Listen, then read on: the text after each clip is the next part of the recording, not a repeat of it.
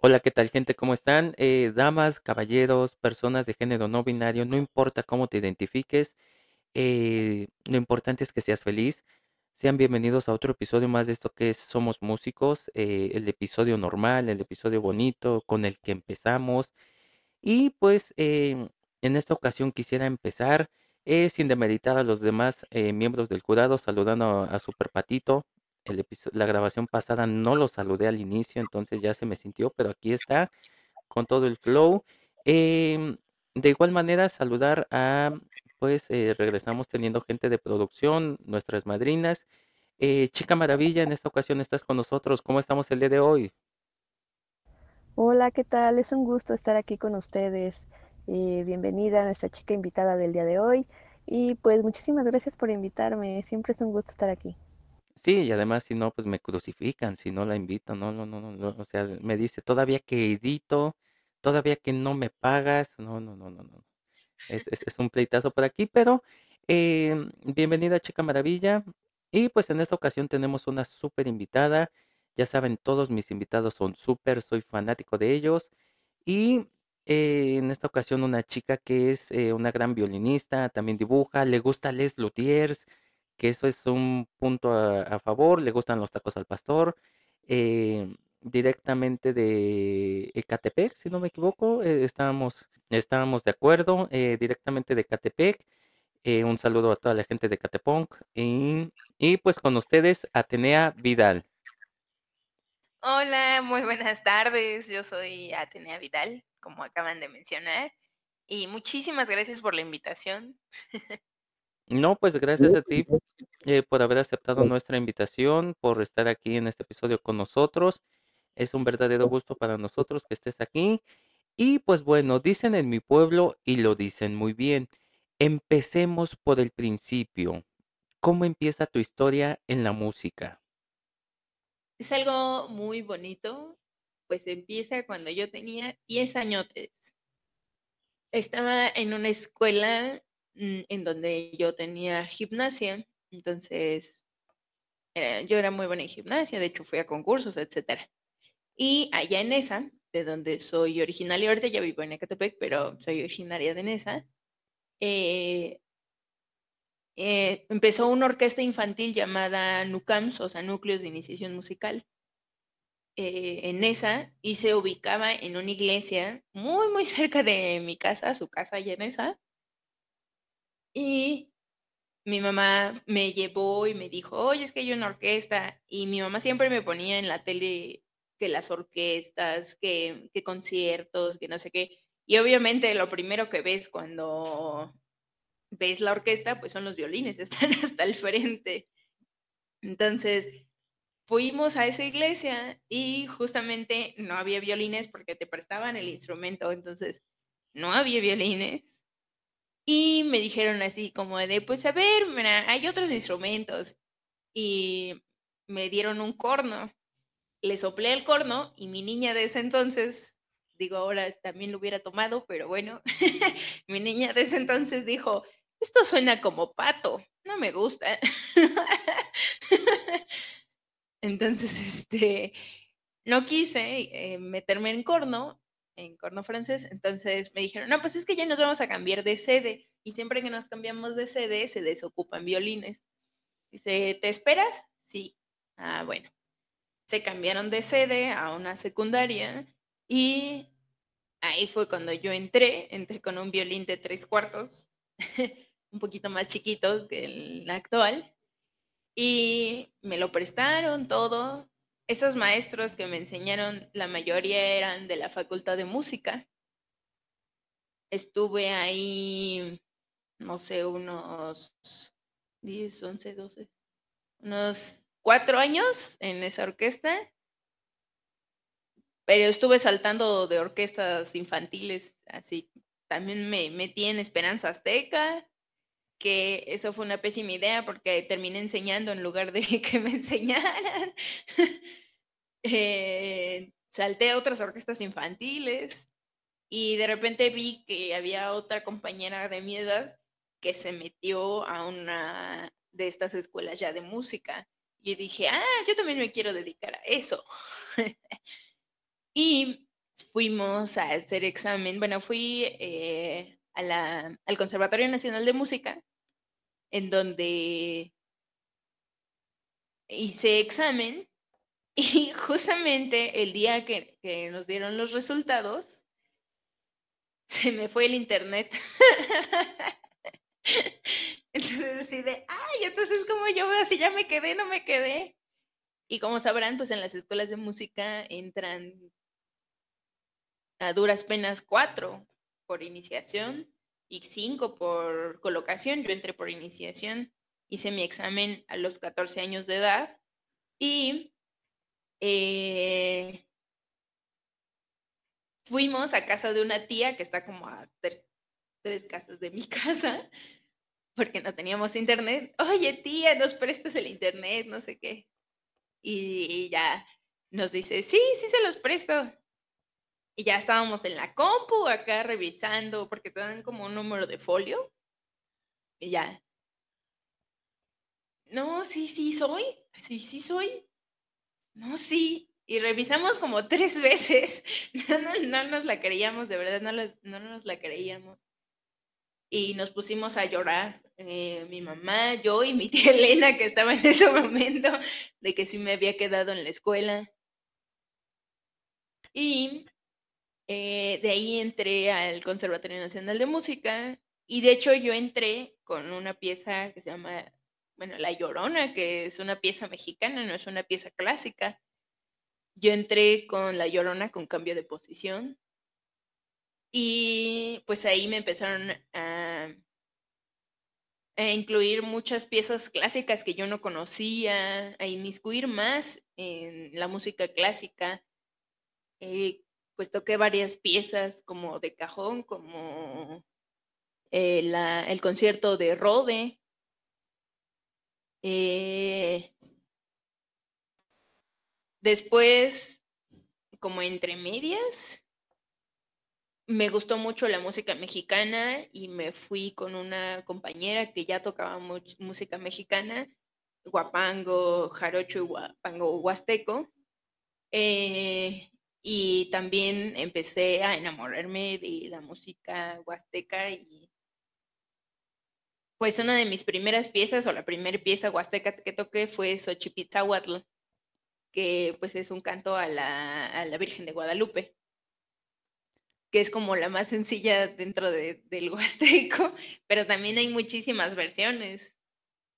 Eh, eh mm, disculpa que te interrumpa, Tenea. Eh, fíjate que dices que es una de las canciones más sencillas que pueden existir en el repertorio de, de, este tipo de canciones, pero eh, eso nos habla, bueno, mi comentario es que para lo que muchos podrían creer que eso es muy sencillo, para otros es una pieza súper complicada, o sea, eso nos habla de la calidad y del nivel de dificultad que tiene ese tipo de música. Mucha gente de, eh, menosprecia mucho la música mexicana porque, ay, es muy sencilla, es, no, de verdad, e, es un, es un, un trabajo súper extenso que se debe de hacer para tocar eso. Eh, Atenea, una pregunta que siempre le hacemos por acá a nuestros invitados es, tienes, o sea, hay más músicos en tu familia, no importa que hayan estudiado música profesional, o sea, hay más músicos en tu familia, o eres de nuestro selecto grupo de ovejas negras que sepa Dios por qué razón salimos músicos, o si hay más músicos. En efecto, soy una oveja negra, pero afortunadamente la verdad es que mi familia siempre me apoyó, a pesar de que sí, soy la primera generación de músicos en mi familia. Y, y, y, ese, y esa es otra pregunta, o sea, eh, tu mamá te lleva a esta orquesta, ¿y, qué pasa por la mente o, o, qué te dicen en tu casa cuando empiezan a, empiezas a saltar de, de varias eh, eh, orquestas? Porque bueno, es muy normal, ¿no? Muchas, muchas veces eh, no nos sentimos cómodos en una y nos vamos a otra, muchas veces nos damos cuenta que a lo mejor irnos a esa, eh, pues fue un error y nos vamos a otra. ¿Y, y, qué te dicen cuando, o sea, ya quedas directamente en la escuela y pues voy a estudiar música? ¿Qué, qué, qué te comentan en ese momento? Pues primero no se la creían porque, pues como bien lo dice el nombre, conservatorio es muy conservador y pues conserva la música clásica y yo entré con una pieza mexicana. Entonces, este, primero no se la creían, de verdad revisamos tres veces así de, sí soy, sí soy, y si era, y pues sí nos pusimos a chillar de, que ya había quedado, nos pusimos así como muy, muy contentas, o sea, ese llanto era de felicidad. Sí, sí, porque, eh, eh, bueno, los que iniciamos en el conservatorio, yo me incluyo, yo inicié en el conservatorio de música y declamación del estado de Puebla, em, son muy afectos o muy aferrados, puedo decir, a aquí se toca música clásica, o sea, quieres tocar mexicano popular allá afuera, de las puertas. Me acuerdo que mi maestra, mi primera maestra decía, de música, eh, música clásica es todo lo que tiene que ser después de la época de no sé quién. Así ah, que eh, de la siguiente calle, o sea, tenemos una referencia, un, un establecimiento. De ahí para allá puedes tocar lo que quieras. De allá para acá toca solamente música clásica, porque aquí se toca música clásica. Y sí, o sea, en, en coro, en todo lo que llevaba yo o llevé de materias dentro del conservatorio fue eso.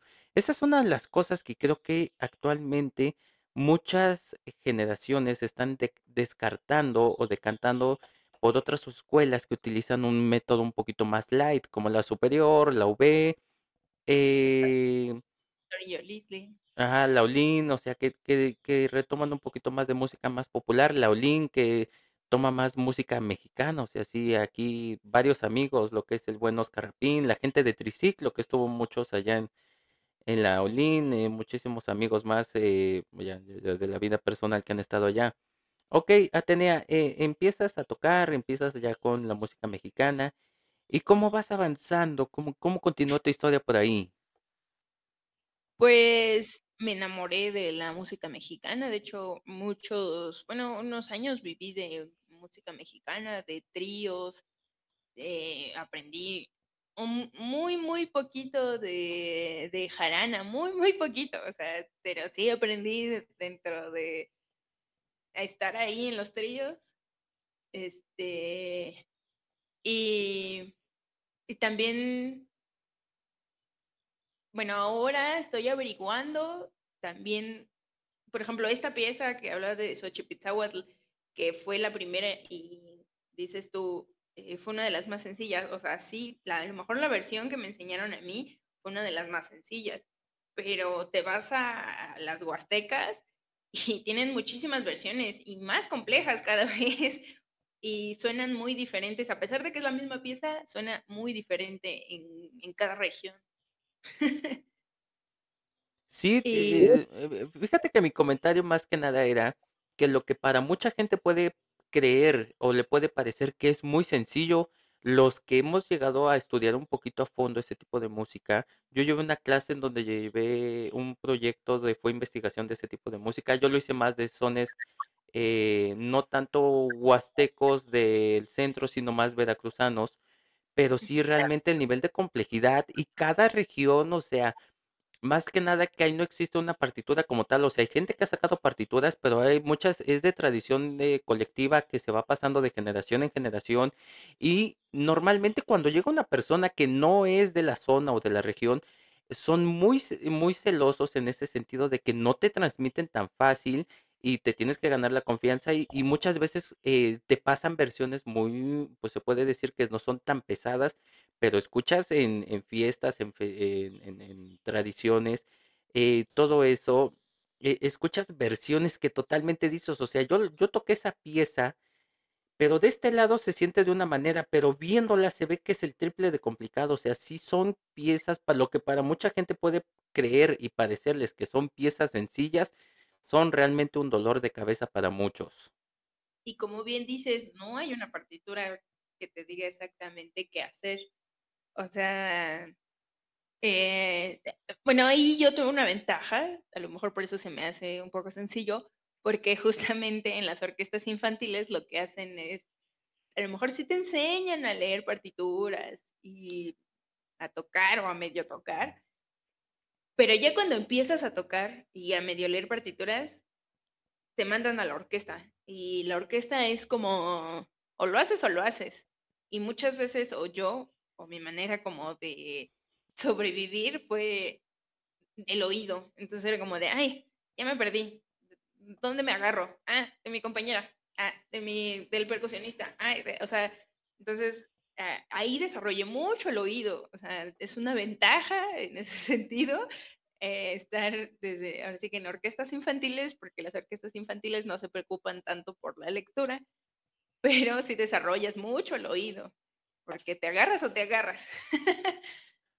Y Sí, este, fíjate que yo, yo apoyo o, o he estado muy en, en ad hoc últimamente en, en esa idea de que debemos, eh, en las, las escuelas de música debería de prestar un poquito más esta idea, más atención a esta idea de enseñar a orejear a los músicos, porque en muchas ocasiones vamos a lugares donde no hay partituras, vamos a eventos que no hay partituras, se te cae la partitura en el evento, o sea, a plena canción, no te vas a, espérenme, espérenme, espérenme, ya levantas tus hojitas, las colocas otra vez, tus imancitos, tus pinzas y ya otra vez a tocar, no, o sea, de, de orejear y de saber, o sea, un poquito, hay que saber huesear, lo llaman en mi pueblo, hay que deberían de enseñar a aprender a huesear, aunque sea lo básico.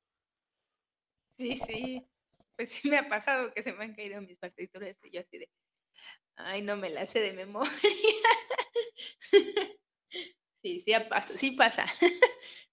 Y eh, sí, y pues eh, eh, te digo que es, yo también pienso que es muy importante que te enseñen eso, pero pues lamentablemente, o por lo menos en este conservatorio de acá de México, sigue estando como muy antigua su forma de enseñanza, inclusive en cuestión administrativa, no es por echarles, pero siguen muy lentos. Eh, pero pues también hay muy buenos maestros, o sea, eso no les quita los buenos maestros que hay en las instituciones. Ok, Atenea, y, y bueno, ya eh, entras a, eh, avanzas, ¿y cómo continúas? O sea, ¿cómo, cómo pasas a la licenciatura? ¿Cómo, cómo continúas ahí? Pues eh, todo se considera licenciatura, pero se divide en tres partes, que sería técnico, profesional asociado y profesional. Yo ahorita estoy en el profesional asociado, estoy en sexto y eh, me faltan, son 10 años de carrera, así que para los que piensan que ser músico no es muy fácil, no, tenemos una carrera igual que un médico, 10 años. Sí, porque, bueno, eh, de- depende de la escuela. Hay muchas escuelas que son, eh, lo toman como iniciación, el preparatorio o técnico en música y ya la especialización que se le puede llamar así. Eh, lo, lo que tú me dices que puede ser eh, 10 años, a veces pueden ser más, pueden ser menos, depende de la escuela, depende del del tronco común, de la matrícula, de algunos pues maestros, de cuántas ganas le eches. Sí, sí, sí. Están entre 8 y 10 años. O sea, aquí en México en las escuelas están entre 8 y 10 años. No, no bajan de eso. O por lo menos para la carrera de, de instrumentista, no bajan de eso. Sí, sí, sí, sí. Son cinco de, bueno, se puede llamar de licenciatura y tres de técnico, al menos aquí en Puebla lo toman así. En la UB son siete, cuatro de licenciatura, tres de técnico, eh, ajá, por un año, pero muchas veces te avientan un año de preparatorio todavía. Entonces sí, Mm, o sea, sí son siete, ocho sí. años. Em, Atenea, eh, una vez que empezaste a entrar al mundo de la música, o sea, empiezas a conocer de más instrumentos, ¿no? ¿Qué es lo que te dio el violín que te hizo decir, o sea, no te hizo decir me cambio de instrumento, me voy a otro? ¿Qué te hizo decir me quedo con el violín? O sea, ¿qué te dio el violín? Pues yo creo que se parece mucho, o cada instrumentista se parece mucho a su dueño. y yo creo que se parece mucho a mí, porque pues puede ser tan delicado como rudo, aunque no lo crean, el violín también puede ser rudo. y me enamoró su sonido, su variedad, su que se podría utilizar en muchos géneros, tanto modernos como antiguos. Entonces, eso me enamoró. Em, Chica Maravilla, ¿qué nos puedes comentar por ahí? La verdad es bonito, por ejemplo, cuando se identifica uno con su instrumento, ¿no? Es como una forma de, de sentirse uno a la hora de ejecutarlo. Siento que si no hubiera como esa conexión con ese instrumento no podrías, eh, no habría, no habría como esa sensación de match, ¿no? De, de, pues aquí yo me siento cómoda, aquí yo estoy bien, esto es mío, esto es para ustedes, de parte de mí, algo así. Sí, yo estoy totalmente de acuerdo con eso porque yo siempre he dicho, uno no escoge el instrumento, el instrumento te escoge a ti.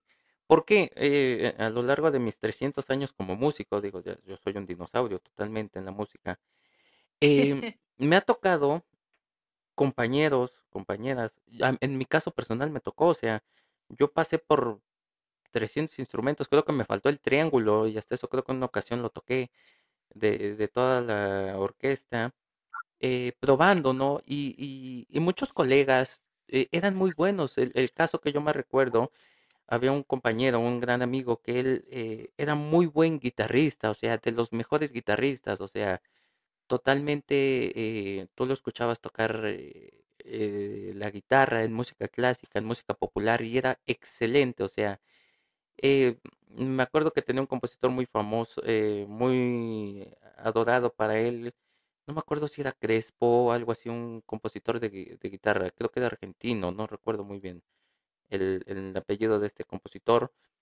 Él, él era muy afán y llegó un punto en el que yo le, yo lo veía tocar y le digo, eh, yo sí le dije un día, oye, ¿en serio eres feliz tocando la guitarra? O sea, no, no, no me lo tomes a mal, eres buenísimo, o sea, yo, yo, yo me acuerdo que en una ocasión le puse un reto de tocar el, el canon de Paquebel en, en una super variación que yo hice en un arreglo super marihuano que, que me aventé por ahí, un arreglo muy raro, y él lo tocó, o sea, a primera bestia, digo, a primera vista lo tocó bien, después con un poquito más de ensayo lo tocó, lo tocaba excelente, incluso eh, lo usó para una, lo usó como pieza de examen.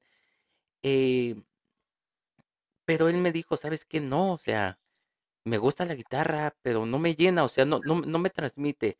Y es donde yo, yo terminé de desarrollar mi teoría de que el instrumento te elige, o sea, él, él empezó también a probar otros instrumentos y de repente se, enamoró de la trompeta y empezó a ser trompetista y, toca muy bien la trompeta, o sea, para acabarla de amolar, toca muy bien la trompeta. Y es lo que te digo, o sea, yo le preguntaba, yo, bueno, le pregunté, ¿y por qué la trompeta? Dices que la trompeta se parece a mí porque yo esto, yo el otro, la trompeta, y es lo que tú me mencionas ahorita, o sea, el instrumento a veces, yo, bueno, yo digo, te elige porque se parece mucho a ti. Sí, sí, sí, estoy de acuerdo, sí. De hecho, luego mm, mi pareja me dice que lo trato muy rudo, ¿no? Dice, ay, tú, yo porque ya conoces tu instrumento, ¿no? Dice que lo traigo del tingo al tango y así como si nada. Y yo, "Ah, creo que sí, nunca me he dado cuenta.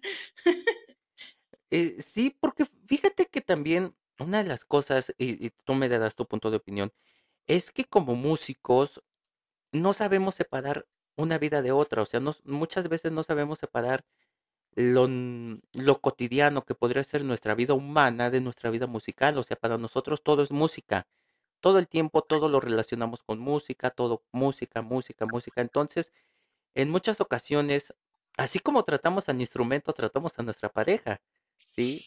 Entonces, a veces, y no es, y no es que eso tenga que ver con, con maltrato, no quiero que quede claro, no es que tenga que ver con un maltrato eh, predeterminado, sino que a veces nos acostumbramos a lo que sabemos que un, objeto puede aguantar, que a veces lo hacemos por inercia, lo hacemos sin querer queriendo, diría el chavo del ocho. Entonces, no sé tú qué opinión me puedes dar sobre eso. Sí, pues yo creo que sí. eh, pues como te decía, están estos dos lados, ¿no? Tanto el rudo como el, el, el suave. Y yo creo que sí existen esos dos también en nuestras relaciones, o sea, no nada más de pareja, sino también con nuestros amigos y con nuestra gente cercana. No, y principalmente si son amigos músicos, los tratamos creo peor. eh, Creo que en, yo tengo un maestro de la UV que él decía, entre amigos, entre más feo se trate uno, más se quiere uno, porque de verdad, si un amigo no lo tratas bonito, un amigo de verdad que quieres lo tratas rudo, lo tratas mal. Entonces puede ser que sea cierto y a veces al instrumento lo tratamos así, pero siempre con cierto cuidado, o sea, de, o sea, sí, sí, sí, sí, sí, pues eh, estoy tocando muy rudo, o sea, pero pues tampoco es como que te voy a reventar todas las cuerdas. No soy Paganini para hacer un concierto con una sola cuerda. De hecho. Este, hablando de Paganini, ¿qué, ¿qué, te pareció la película que hicieron sobre Paganini?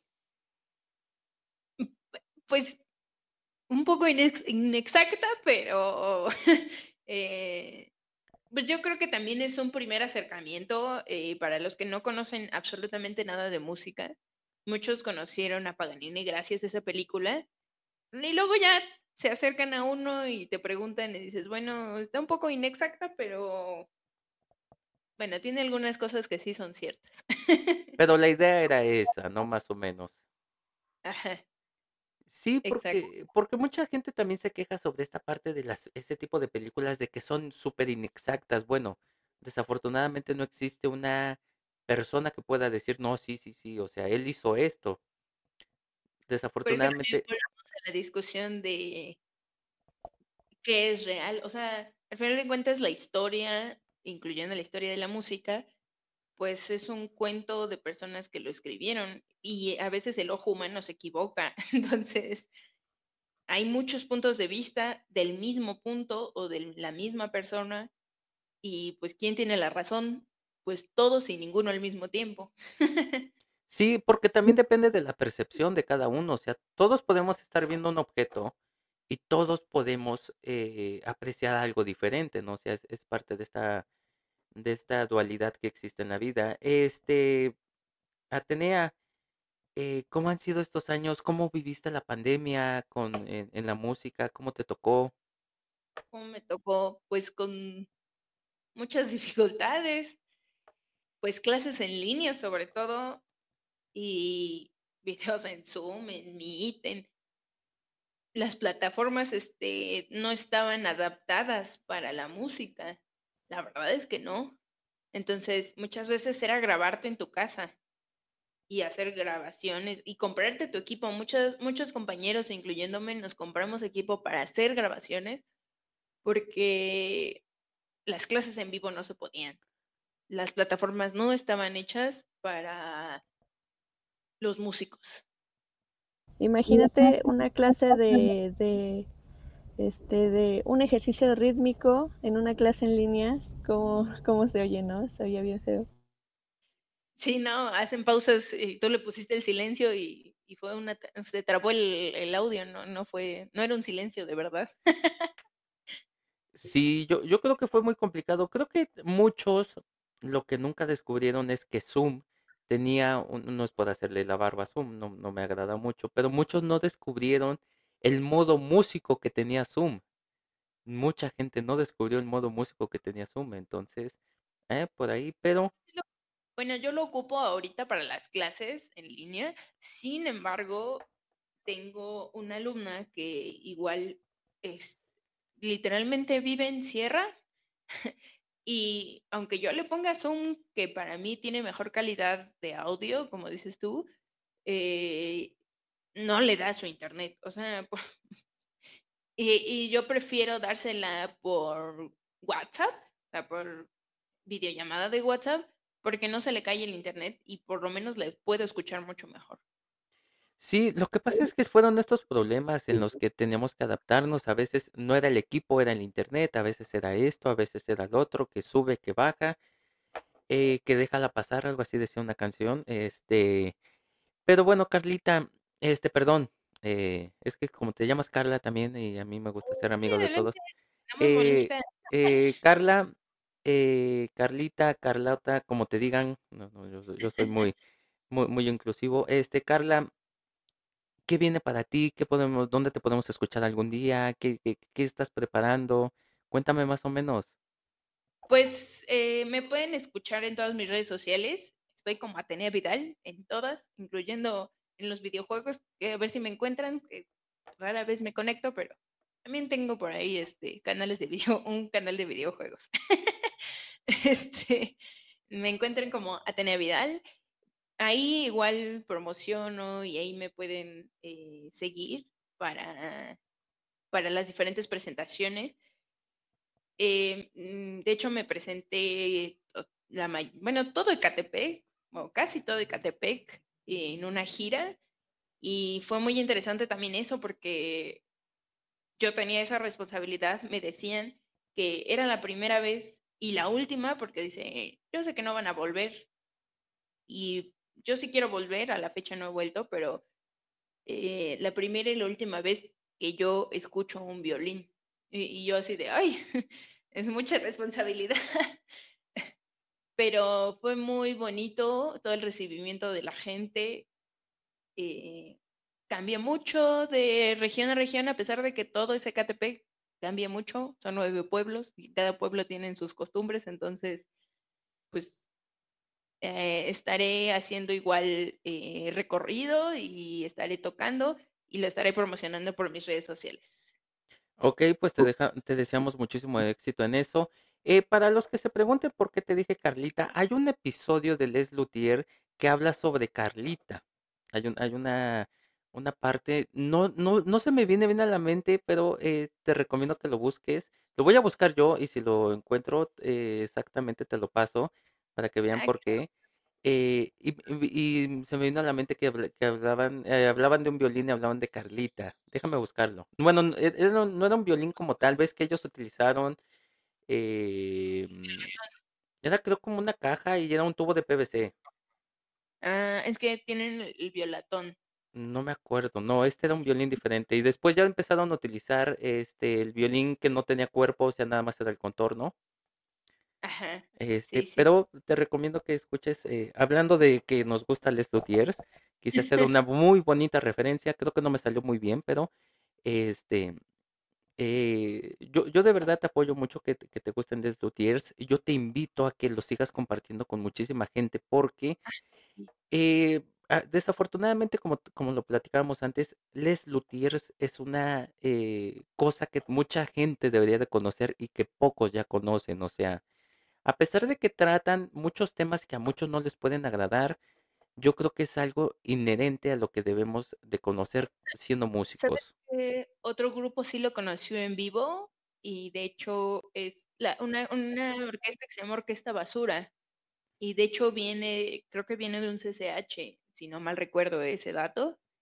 Eh, y de hecho ellos sí lo conocieron, o sea, Orquesta Basura sí conoció en vivo a The Luthiers. y Orquesta Basura lo que hace es hacer instrumentos con PET, con material reciclado.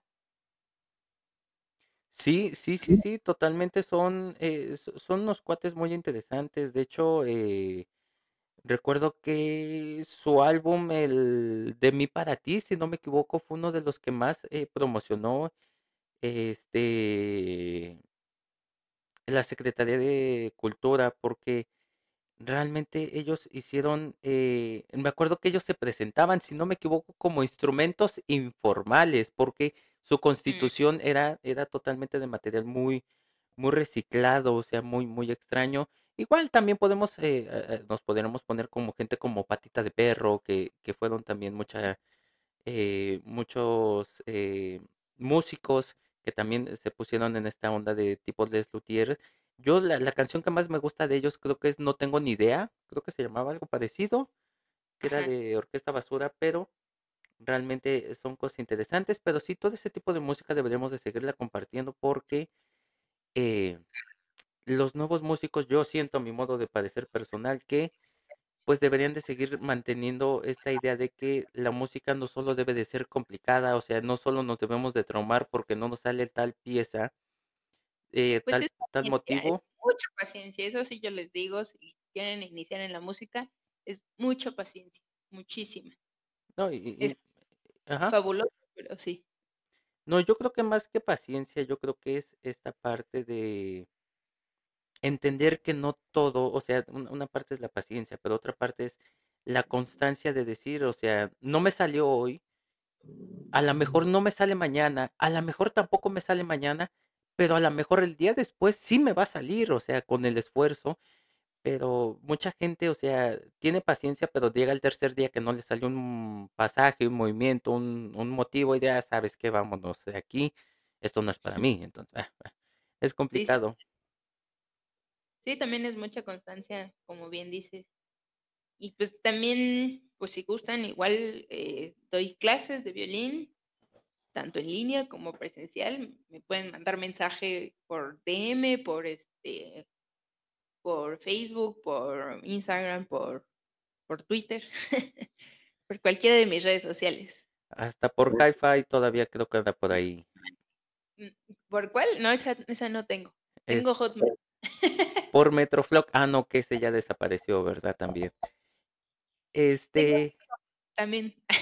Eh, Carlita, pues algo más que nos, eh, perdón, vamos a ser correctos. Atenea, ¿algo más que nos quieras comentar antes de despedirnos?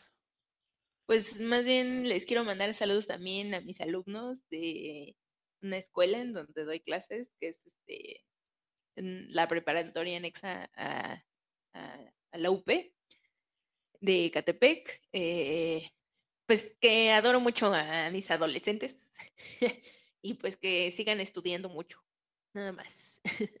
Que le echen muchísimas ganas, ojalá en estas vacaciones hayan estudiado, que es lo, como se supone que debería de ser, que no lo creo y ya, ya te vería haciendo corajes allá. Este, pues sí. La verdad, yo también pienso lo mismo, pero bueno. Digo, yo no soy su maestro, también un cordial saludo a ellos. Eh, pues amiga, muchísimas gracias por haber estado el día de hoy. De verdad, ha sido una plática muy amena, fueron unas grabaciones muy cool. Un cordial saludo a tu pareja. Eh, ya sabes, sigue escuchando Les Luthier. Eh, ojalá encuentres y encontremos el episodio para que entiendas de dónde venía el Carlita de Les Luthiers. Eh, este es tu espacio, estamos aquí a la orden para el desorden. Un cordial saludo a toda tu gente y pues muchísimas gracias. Muchísimas gracias también a ustedes. A ver si también les hacemos la cordial invitación al programa que se llama Mundos Disidentes, en donde entrevistamos todo tipo de artistas. Sí, pues con muchísimo gusto, si nos podemos cuadrar, con todo gusto, porque ahorita pues como son vacaciones sí nos estamos dando tiempo, pero más adelante si nos podemos cuadrar en tiempos y en espacios, con todo gusto. Nada más nos, nos invitas, nos dices bien a qué nos vas a invitar, porque pues como nosotros somos los que estamos de este lado y ahora nos tocaría estar del otro, pues a ver qué pasa. Este, pues amiga, muchísimas gracias por tu tiempo, por tu espacio. Eh, la chica maravilla se nos tuvo que ir, se le cayó el internet, ya saben, este bendito internet. Este, pero se nos tuvo que ir. Ah, también un saludo a mis alumnos de Coacalco, un saludo a mis niños de Casa de Cultura. Un cordial saludo también para ellos. Y pues nada, eh, esperemos que pueda regresar próximamente a este tu podcast. Ya saben, gente, muchísimas gracias por habernos escuchado en otro episodio más. Em, ya saben, cuídense mucho, cuídense bien, eh, pórtense mal, nieguenlo todo, escondan las evidencias, aquí no pasó nada. Y pues eh, que nunca deje de sonar esa música. Por favor, este mundo necesita más música. Eh, no importa el género, necesita más música, necesitamos más alegrías. Eh, adiós a Super Patito, casi lo olvido. Adiós a Super Patito. Y pues nada, sigan luchando por sus sueños, nunca se detengan, no permitan que nadie les impida continuar en ese camino. Y nunca olviden que esto es lo que hay. Hasta pronto.